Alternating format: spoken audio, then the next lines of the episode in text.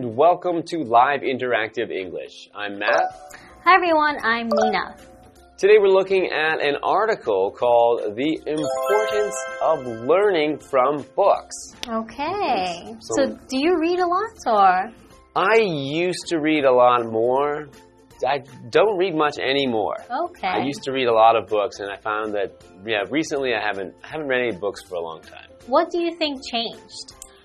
I don't actually. I used to read a lot of books when I was traveling for a long time at a time. So when I would have to sit on a long train or an overnight bus, I would read books. And now I don't take these long trips anymore. I'm usually taking shorter trips.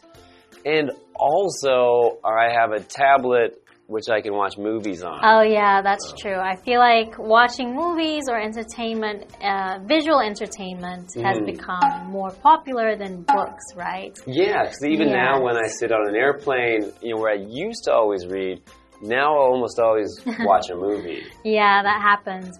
I used to read a lot more in the past, but now I'm trying to do it more often, and I force myself to read instead of watching a movie, perhaps. Okay. Yeah. Well, I think yeah, I think we'll find that that is. I think it is important to read, and even though you know I don't do it enough, maybe I should be doing it more, or maybe I can just you know turn on the the subtitles on my tablet and just read read the movie. Yeah, I don't think that that counts as reading a book. So let's see what else we can learn from reading books.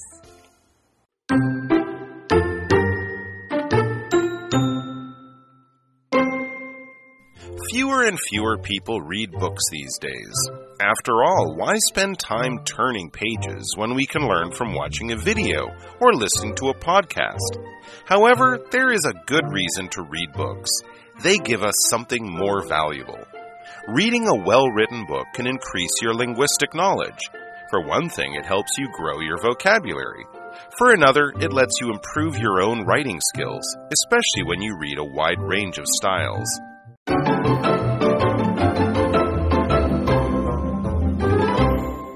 Welcome back. We're looking at an article today called "The Importance of Learning from Books." Yes, so let's get into the article now. Fewer and fewer people read books these days. After all, why spend time turning pages when we can learn from watching a video or listening to a podcast? Hmm. That's true. That's what I have found true is that I can watch a video on YouTube now and, and learn about stuff. I don't need to read a book. Yeah, or there's also audiobooks. Right. So yeah. you have someone reading the book for you, all you have to do is listen. Mm -hmm. And that can be nice when you're trying to like sleep on a long flight or a long a long train ride because you can just have it in and you can have your eyes closed already Yeah. and just fall asleep. Or you could also listen to an audiobook when you are driving, so Oh, you don't nice. have to read, right? Okay. However, there is a good reason to read books. They give us something more valuable. Hmm, I wonder what it is. Hmm, So they're not just giving us the information that's in the words, they're giving us something more valuable. Valuable is an adjective meaning that something is worth a lot. Can mm-hmm. mean worth money or it can mean just worth having. It has a lot of, you know, it's something special or important to someone. Yes. So, for example, the advice you gave me was very valuable and I appreciate it. Okay. So in that case, the advice is something very useful. It's something that can help them. It has value for them, so it's valuable. Yes, so it is worth a lot. Okay, continuing. Reading a well written book can increase your linguistic knowledge. So, what is linguistic? Linguistic is an adjective meaning related to language or to the study of languages. Mm. So when we talk about increasing your linguistic knowledge, it increases you know, what you know about a language. Oh, that's really interesting because my sister, for example, actually refined her English by reading Harry Potter books. Okay. Because we never went to a school that was completely taught in English, right? Okay. And we spent our time in Portugal, then in Taiwan. So the only way for us to actually learn English was through reading. Okay, so she learned things. She's saying things like Wingardium Leviosa. I don't That's think that her- helped her with her linguistic Oh. knowledge, but I would say vocabulary wise, yes, it did. Okay. For one thing, it helps you grow your vocabulary. yeah. For another, it lets you improve your own writing skills, especially when you read a wide range of styles. Okay, so your own writing skills, so you learn different ways to write, Mhm. and it will also help you with your vocabulary. Mhm. Yeah, so often when I was younger, I would read books and I wouldn't know what a word means, but within the story, it gives you context, so you Mhm. can kind of guess what it means, right? Mhm. You So can learn a word's meaning just from the sentence it's in exactly, and the words around it. yeah. So it is quite helpful if you read, right? Yes, of course, I think it's very helpful. And I think we'll find out some more ways that reading can help you when we come back after this short break. All right, sounds good.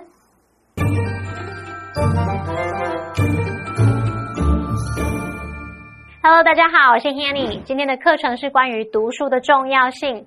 现在啊，会阅读书籍的人越来越少，毕竟我们可以靠 YouTube 影片啊，或是 Podcast 等等来学习。为什么还要花时间看书呢？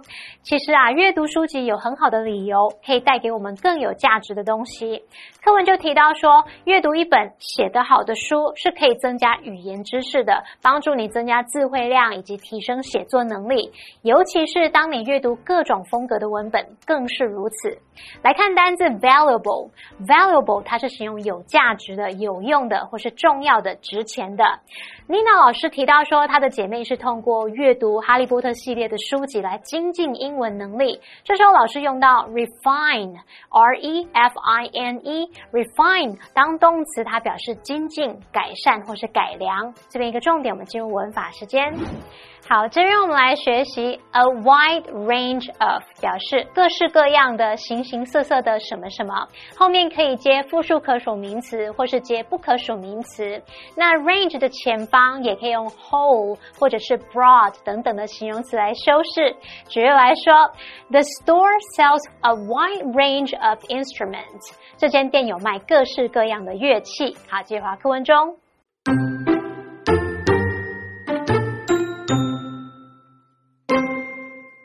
The benefits of reading also go beyond language. First, reading teaches you to put yourself in other people's shoes.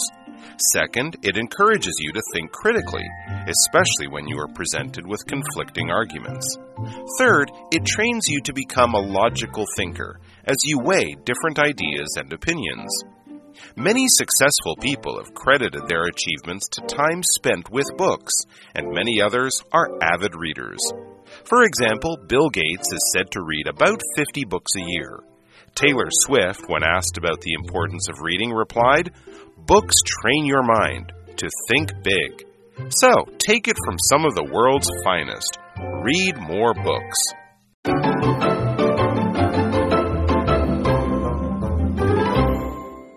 Welcome back, everyone. So, before the break, we were talking about the benefits of reading books, right? Mm -hmm. So we're talking about some of the things that are good about, you know, not just listening to audiobooks and watching movies and things like that. You can read books because it actually can help improve your linguistic knowledge. Yes. So what you know about language and even your own language. Yeah. And it can also help to improve your vocabulary, so the words you know, Yes. and can help you get better at writing. Writing, and yes. that's especially if you read different styles of writing. So not always, can't all be Harry Potter. You've got to switch to some different kinds of writing, maybe some self-help books telling you how to improve yourself. Because the writing style for that would be very different. Yes. So, what other benefits are there? Let's see.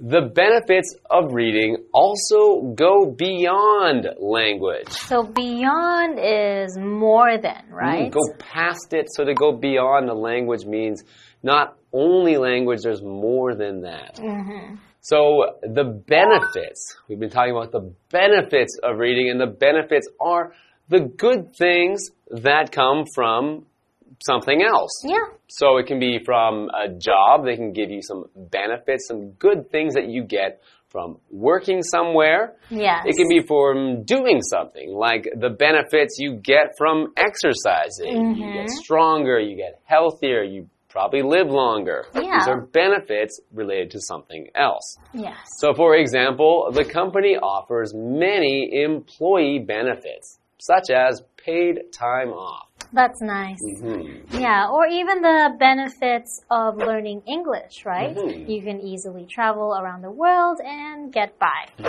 All right, so continuing. First, reading teaches you to put yourself in other people's shoes. Okay, so does it mean putting myself in your shoes, for example? means to live as something, someone else. So when, or mm. something, I guess. But. Okay. So, so you can imagine yourself, or you can, you know, when you read, you can see the words from that person's Point of view. that person's point of view, so you can know how they feel in that time. You can imagine yourself as that person, as if you are in their shoes. Shoes. Okay. Second, it encourages you to think critically. Okay. Hmm. So what is critically? It means you are thinking about why and how things happen. You're not just accepting everything you hear as being true. You can actually decide for yourself. You're going to think, is that right? Is it wrong? Does it Is make it- sense? Yeah. So you need to, you know, not just accept everything that you hear or read. Okay, so it also helps you how to think critically, especially when you are presented with conflicting arguments. Hmm. Yeah, that does make sense. First, it helps you think in other people's shoes, so you have the different shoes that you're wearing, right? So you can see from this person's point of view or another's point of view, right? Mhm. So it helps you really analyze and understand each argument.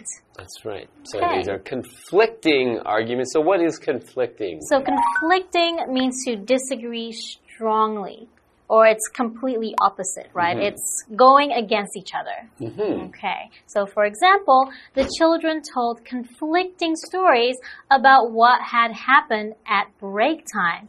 So one person is saying he hit me, and the other person is saying no, he hit me. So Mm. that is conflicting, Yeah. right? So you need to think critically when you read conflicting points of view.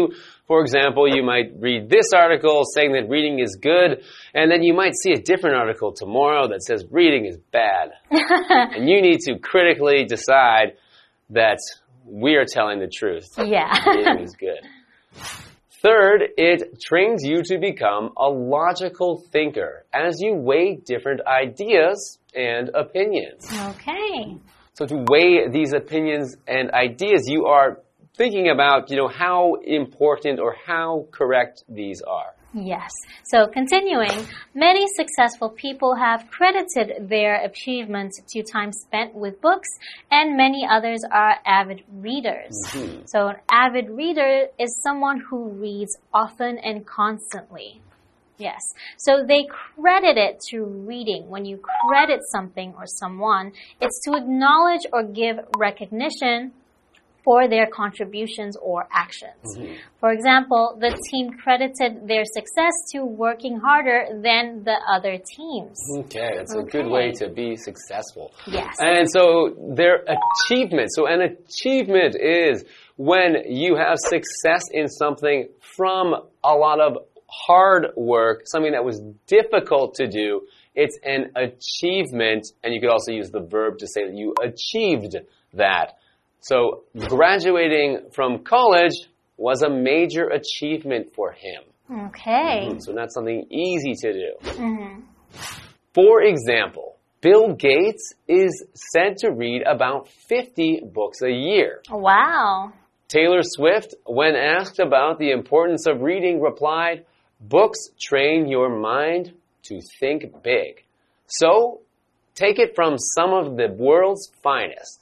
Read more books. So, Nina, what do you think? Do books have any other unique advantages compared to other mediums?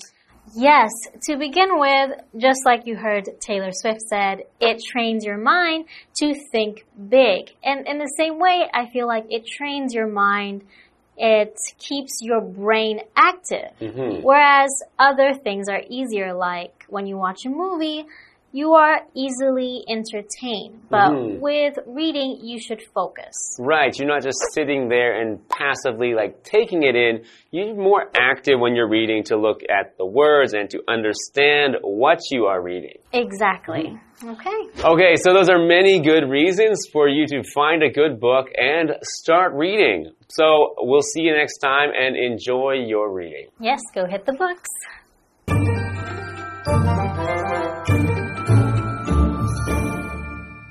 好，那我们再来看看阅读的其他好处吧。首先，阅读能够教导我们设身处地为别人着想。那么，第二个，它可以鼓励我们进行批判性思考，尤其是当遇到相互矛盾的论点时。那么，第三个呢，在权衡不同的想法和观点时，它训练我们成为一个逻辑思考的人。那文中的 weigh 在这边不是指重量重达多少，而是指说权衡、仔细考虑，是当动词。那么，单字 benefit。它表示好处、益处；conflicting，它是形容冲突的、矛盾的。那么课文最后提到说，许多成功人士把他们的成就归功于花在书籍上的时间，其中很多人都非常喜爱阅读。据说啊，比尔盖茨他每年阅读大约五十本书哦。那么知名歌手 Taylor Swift，他也曾说，书籍训练你的思维，并启发远大的目标。我们不妨就试着听听这些优秀人士的话，多多看书吧。来看单字 credit，在这边当动词就表示把什么归功于某人或某事物。这时候它的用法是 credit something to 加上名词或动名词，也可以用 credit somebody with 加上名词或动名词。Nina 老师在解释这个单词时，他用到 acknowledge，就是在 knowledge 前面加上 ac，那变成这个动词，它表示承认、认可。再看到 achievement，它是名词，表示成就、攻击。当这个意思解释时是可数，那也可以表达实现、完成。当这个意思解释时是不可数。好，这边两个重点，我们进入文法时间。好，我们来看第一个重点是 put oneself in somebody's shoes，这表示说设身处地为某人着想。这个用语它字面意思就是把自己放在某人的鞋子里，也就是使自己处于某人的情况，站在某人的立场。那么 shoes 也可以换成 place 或者是 position。举例来说，If you put yourself in their shoes，you'll understand why they did that。如果你站在他们的立场，就会明白为何他们会那么做。那么第二个重点是 somebody or something be said to 加原形动词，是表达据说某人或某事物怎么样怎么样。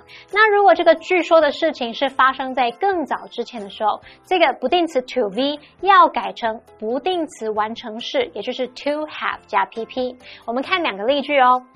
The castle is said to be haunted.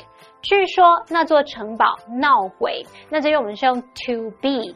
再来，the castle is said to have been built in the 15th century。据说那座城堡建于十五世纪。那城堡被建造这个动作是发生在更早之前的动作，所以是用 to have been built。这边是用 to have been，而不是 to be。好，那么以上这些讲解，同学们别走开，马上回来哦。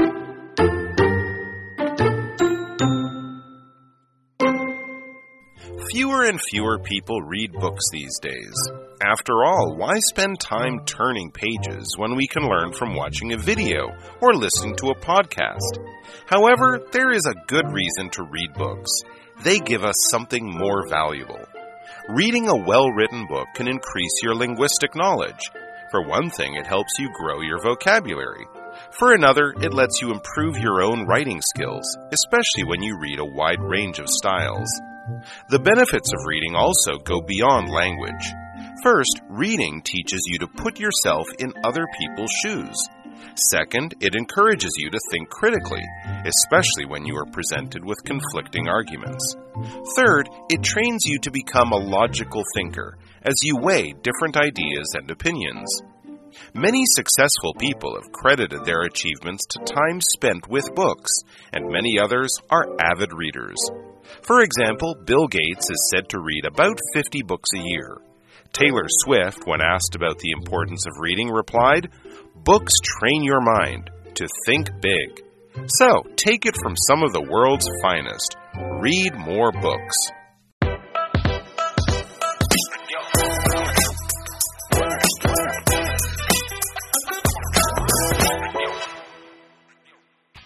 Go watch a movie. All right, let's see.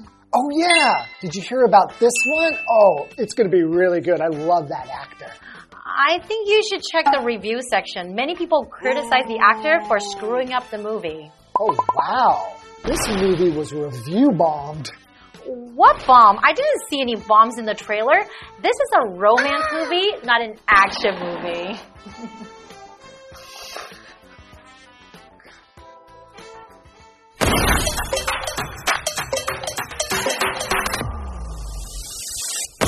Today we're going to introduce a phrase called review bomb. So, how do you use this phrase? It is used as a verb. For example, his new drama was review bombed because of his recent scandal. Ah, so can you also use review bombing as a noun? Yes, you can. So, for example, don't completely trust all the online reviews because of review bombing. Ah, okay. I hope that review bombed movie won't disappoint me. Okay, that's all for today. We'll see you guys next time. Bye Bye-bye. bye.